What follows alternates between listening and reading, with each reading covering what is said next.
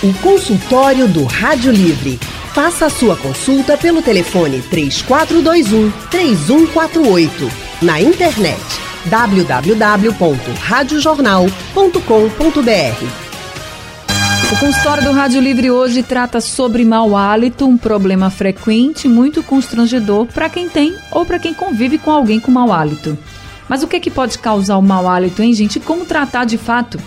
Para responder a essas e outras perguntas, nós convidamos a cirurgiã dentista Patrícia Massa. Doutora Patrícia é responsável pela área de halitose e alterações salivares do Odontocap. Ela é especialista nas áreas de odontopediatria e ortopedia pela Universidade Federal de Pernambuco.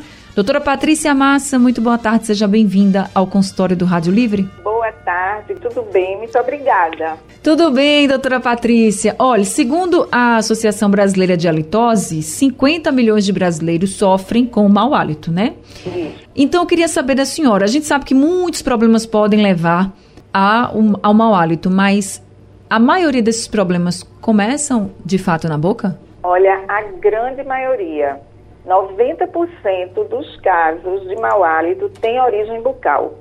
Hum. E quais são essas causas, doutora? São várias.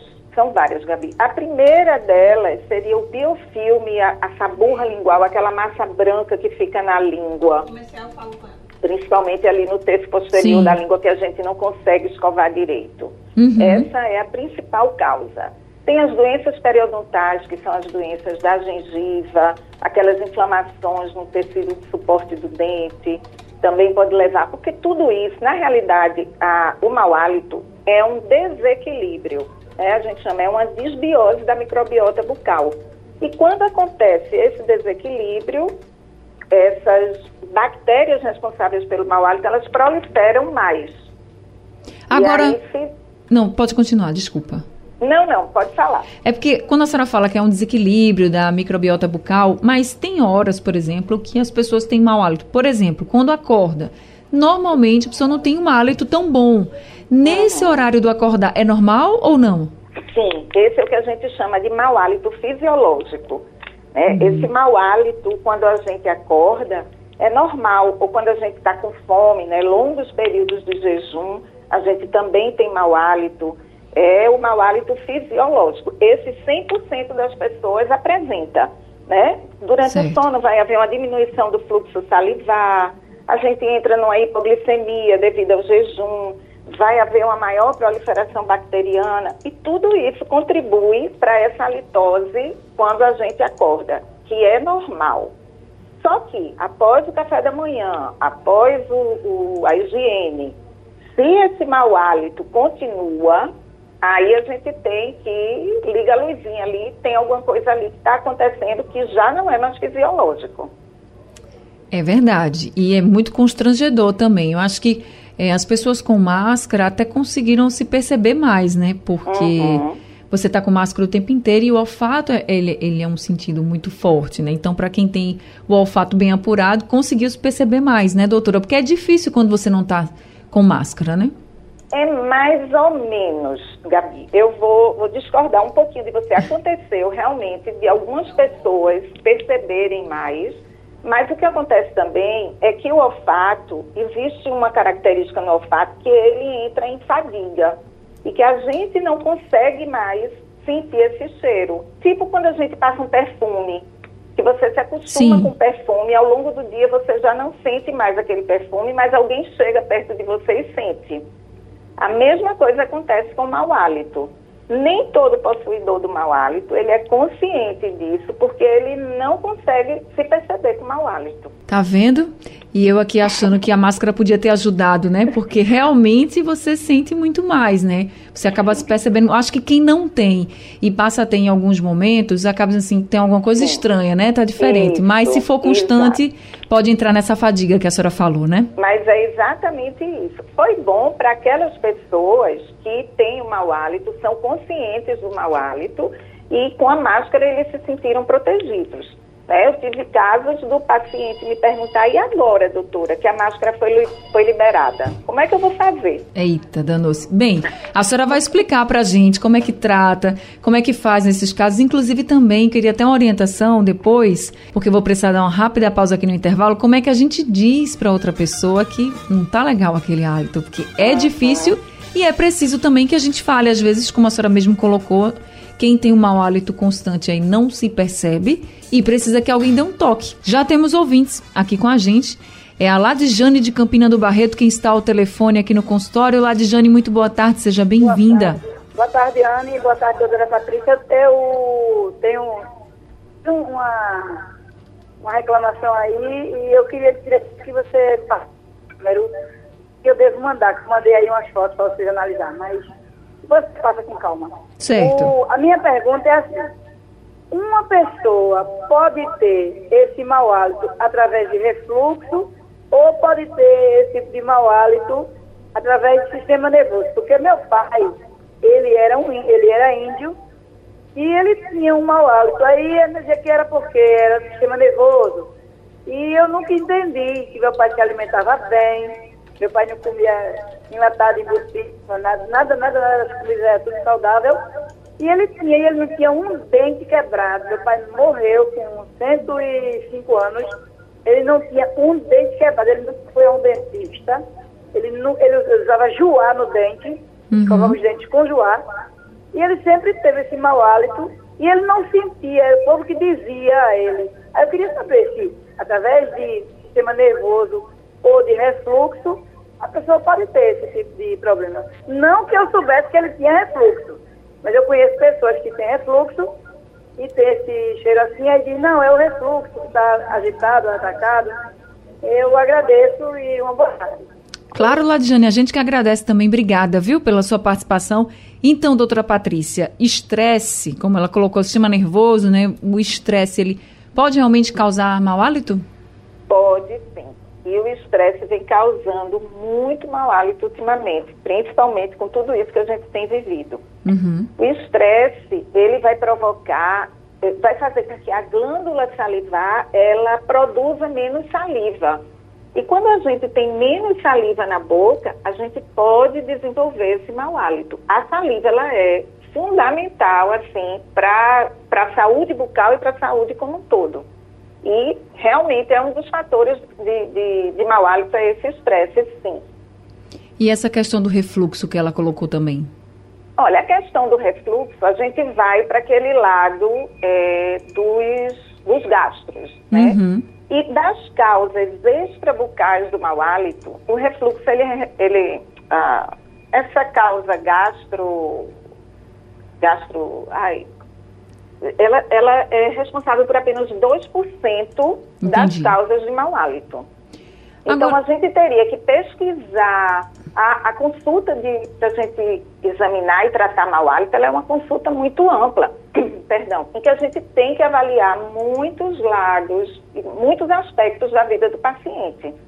Mas o refluxo, ele é pode não ser exatamente isso. Pode ter alguma coisa por trás desse refluxo que está levando ao mau hálito e o estômago é o culpado, é o vilão. Entendi.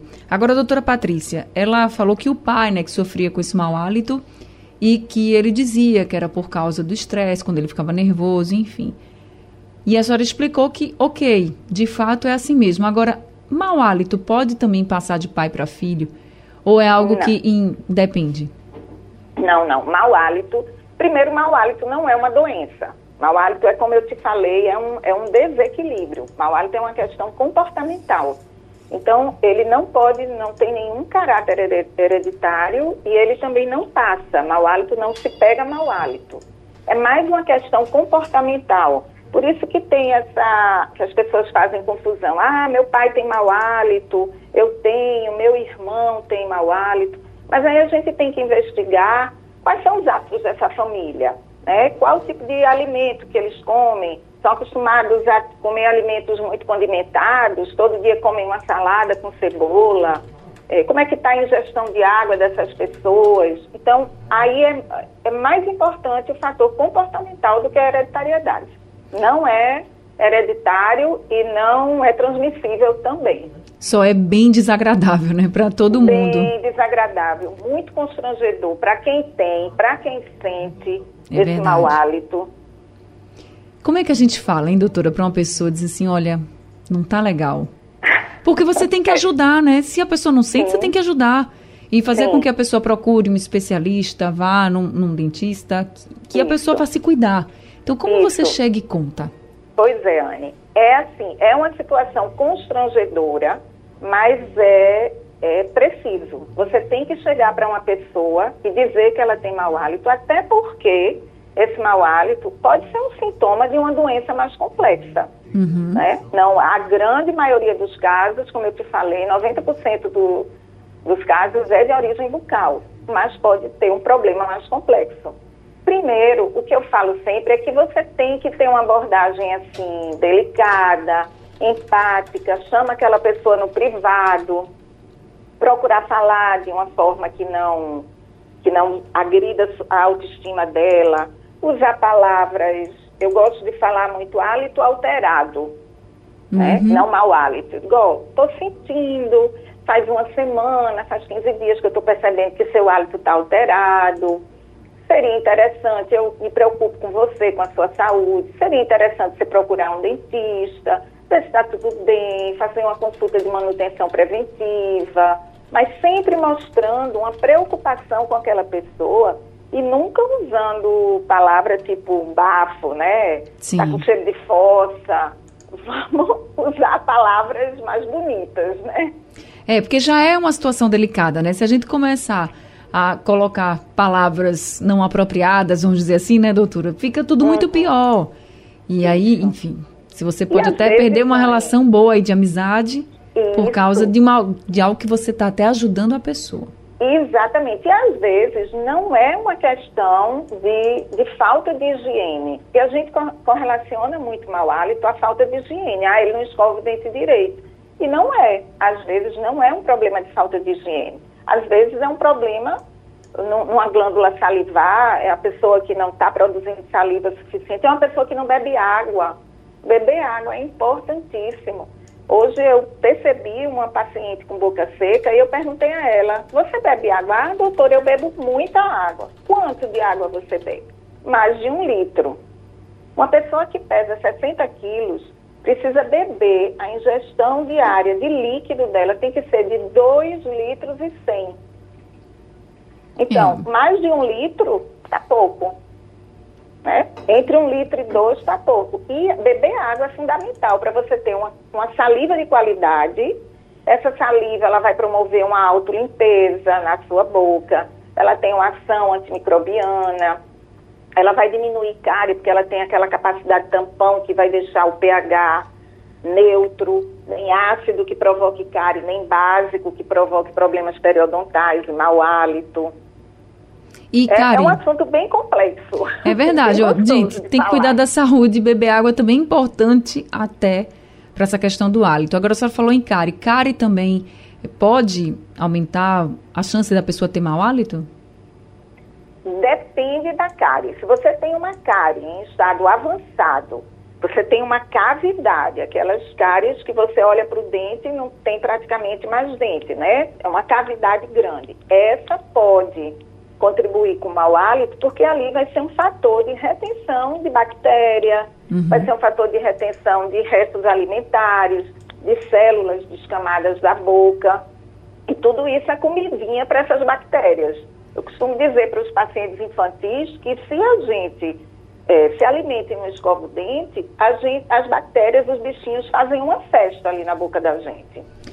E aonde você tem uma, um lugar que seja mais retentivo, você vai é, é, acumular mais essas bactérias e esses fatores que propiciam ao mau hálito. E a gente precisa se preocupar mesmo, gente, porque mau hálito não é só coisa de adulto, não. Criança também pode ter essa alteração. A gente tem que estar tá uhum. preparado. E já temos aqui perguntas também dos nossos ouvintes pelo WhatsApp. Odorico, seu Odorico foi quem mandou aqui uma pergunta para a gente. Vamos ouvir. Anne Barreto, boa tarde. Anne, eu tenho mau hálito só quando eu espirro. Sou Odorico, Anne, aqui de Pedra Branca, aqui município de Primavera. aqui pertinho da Cachoeira do Urubu. Aí eu tenho 67 anos. Aí só quando eu espirro eu tenho, eu tenho esse, é um mau hálito que só tu vendo. Aí eu queria você perguntar se os médicos que seria melhor, um remédio bom, uma coisa assim ficar bom disso. Boa tarde, um abraço, mano. Tá certo, seu Dorico. Deixa eu perguntar aqui, doutora Patrícia. Doutora Patrícia, qual a relação do mau hálito com essa questão do espirro? Oi, Anne. É, existe sim, algumas pessoas têm isso. Aí, isso é um problema das fossas nasais. Pode ser que ele seja um respirador bucal, ou seja uma pessoa que tenha rinite, sinusite. Às vezes, quando a gente está gripado, né, que está com muito muco nas fossas uhum. nasais, pode acontecer de espirrar e ter esse, esse mau hálito. Então, o que eu gosto sempre de orientar, isso aí já, já foge, não é mais um mau hálito de origem bucal. Isso. Aí já é mau hálito das vias aéreas superiores. Mas nós, como dentistas, a gente pode orientar também essas pessoas. Eu não posso tratar, mas eu posso orientar. E o que eu gosto de orientar, o que eu gosto de sugerir, e é uma coisa que eu faço sempre diariamente, é lavar as narinas com soro fisiológico. Da mesma forma que a gente higieniza os dentes, a gente higienizar a narina todo dia com soro fisiológico, porque a gente vai é, é, limpando esse muco que muitas vezes fica acumulado por uma rinite crônica, uma sinusite crônica, alguém que possua muita alergia, dá uma melhorada. Mas o caso dele é mais para um otorrino. Então, senhor Dorico, você vai ter que procurar um otorrino para saber como o senhor pode tratar esse mau hálito, tá certo? Tem que procurar um médico otorrino, não um dentista nesse caso. Agora o André de Paratiba está com a gente ao telefone. André, boa tarde, seja bem-vindo ao consultório. Boa tarde, Anne, tudo bem? Tudo bem com você? Tudo ótimo, graças a Deus. Que bom. É, na verdade, eu tenho duas dúvidas. A primeira seria a seguinte: é, a doutora, eu escutando, ela tocou no assunto de que é muito difícil de que a pessoa se autoexamine se a pessoa tem a halitose, o mau hálito. Sim. Existe a própria pessoa, existe um meio de que a pessoa possa sentir que ela de falar em público, algo do tipo assim. E a segunda, tem, tem alguns, algumas escovações assim que eu percebo que ocorre um sangramento, coisa leve. Uhum.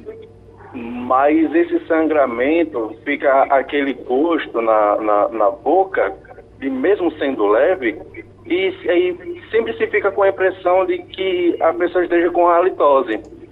É, a presença desse, desse sangue na escovação, ela pode contribuir para o mau hálito e existe alguma autoexaminação que a pessoa possa fazer eficiente, eficaz, com que a pessoa olhe assim e diga, eu estou com mau hálito.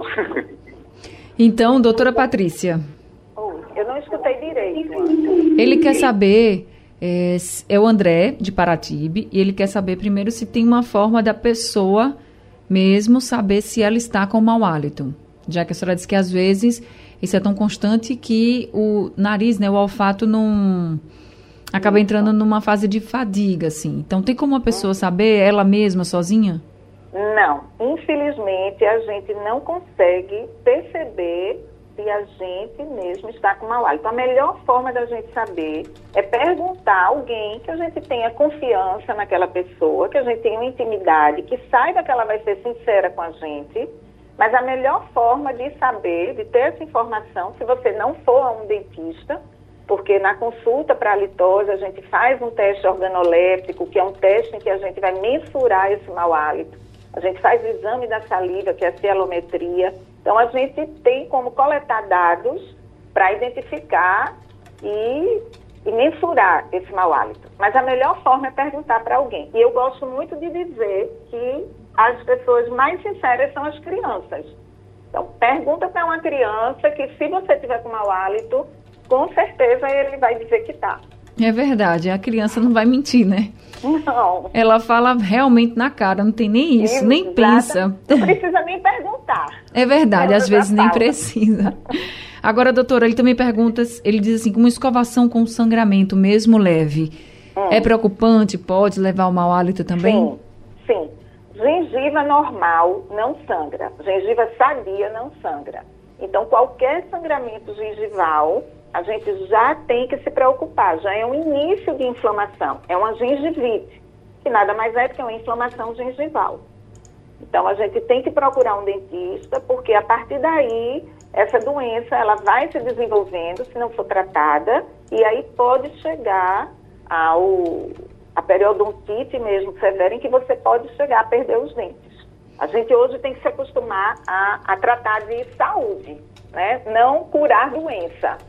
Então, é importante a saída ao dentista, essas manutenções preventivas, exatamente para a gente já detectar esses problemas, mesmo que pequenos, para manter a saúde. Entendi. Então, André, vai ver essa questão do sangramento, tá? Sim. E se você tiver alguma alguma suspeita de mau hálito, enfim, segue o conselho da doutora Patrícia, pergunta a criança, ela não vai mentir não. Ô doutora Patrícia, a senhora falou que uma das causas é aquela sujeira na língua, né? Aquela massa branca uhum. que se forma na língua. E aí o Hugo perguntou assim: o que, que faz para diminuir ou eliminar essa sujeira na língua?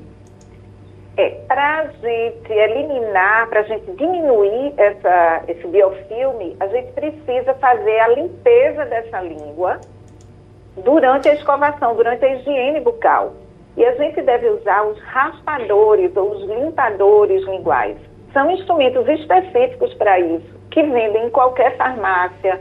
Tem, são vários os, os modelos, as marcas, porque a escova só, ela não, não faz uma limpeza tão efetiva. A língua, a gente diz que a língua é o tapete da boca. É como se a gente for varrer um tapete e a gente bota sujeira para um lado, para o outro, para um lado, para o outro, e a gente não remove efetivamente se uhum. a gente for usar a escova de dente.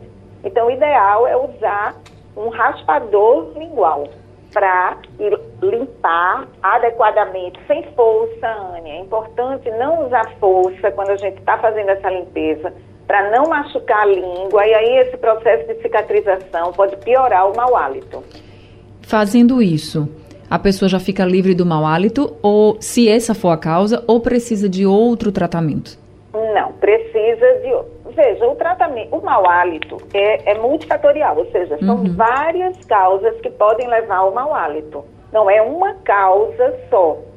Então a gente precisa avaliar a pessoa. A gente tem uma conversa de, às vezes, duas horas para avaliar toda a vida dessa pessoa, quais são os hábitos, se ele toma alguma medicação, porque muitas medicações elas diminuem o fluxo salivar e esse, esse, essa baixa quantidade de saliva pode levar ao mau hálito. A gente tem que ver hábito alimentar dessa pessoa também. Como é que está o perfil emocional dessa pessoa? A gente faz um teste de estresse para saber como é que está o emocional dela também.